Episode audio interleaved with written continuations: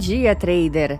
Este é o Por Dentro do Mercado, podcast diário da Nelógica. Hoje é 8 de setembro de 2021. Confira agora as principais notícias que vão impactar o mercado financeiro neste dia. Em destaque: Senado cancela sessões e comissões nesta semana após atos de 7 de setembro.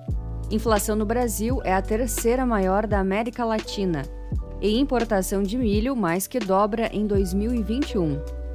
No mercado financeiro, o Ibovespa fechou em alta na segunda-feira, em meio a ajustes após cair mais de 3% na semana passada, mas o volume negociado foi reduzido sem a referência de Wall Street e certa cautela antes do feriado brasileiro.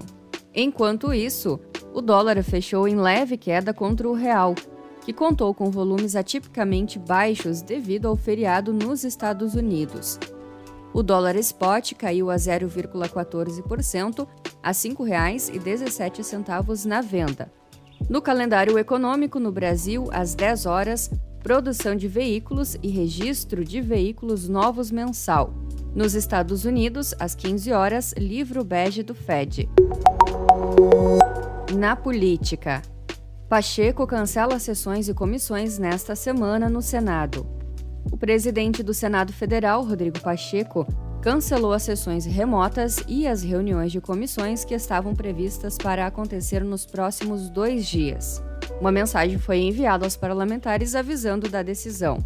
De acordo com o Estadão, o motivo seria os atos praticados pelo presidente Jair Bolsonaro neste 7 de setembro, uma vez que houve discursos antidemocráticos, sobretudo contra o STF. Pacheco teria avaliado que não há clima para votações e que a segurança de senadores e servidores não estava garantida.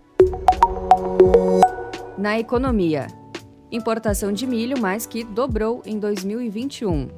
Enquanto o milho safrinha já vai sendo exportado, num ritmo menor do que em 2020, as importações do cereal mais do que dobraram no acumulado do ano frente a igual período de 2020. O Brasil comprou 1,3 milhão de toneladas do grão. Somente nos três primeiros dias úteis de setembro foram importadas 65,7 mil toneladas, contra 147 mil em igual mês de 2020.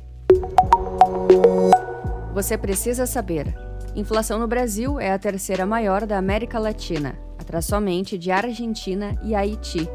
A disparada de preços colocou o Brasil em terceiro lugar no ranking de inflação da América Latina, atrás somente da Argentina, que enfrenta uma dura e persistente crise econômica, e do Haiti, que vive uma ebulição política e social marcada por desastres naturais.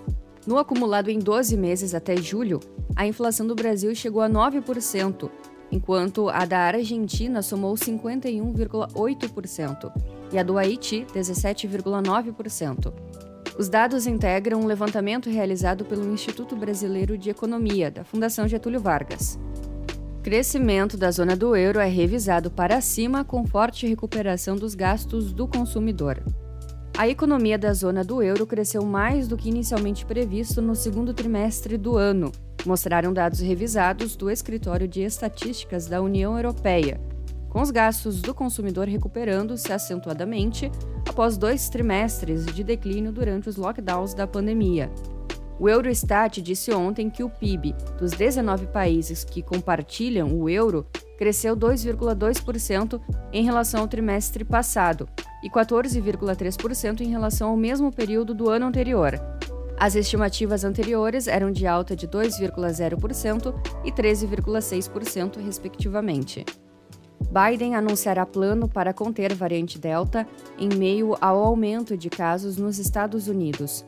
O presidente Joe Biden apresentará amanhã uma estratégia de seis frentes para combater a propagação da variante Delta do coronavírus e aumentar a vacinação nos Estados Unidos, disse um funcionário da Casa Branca ontem.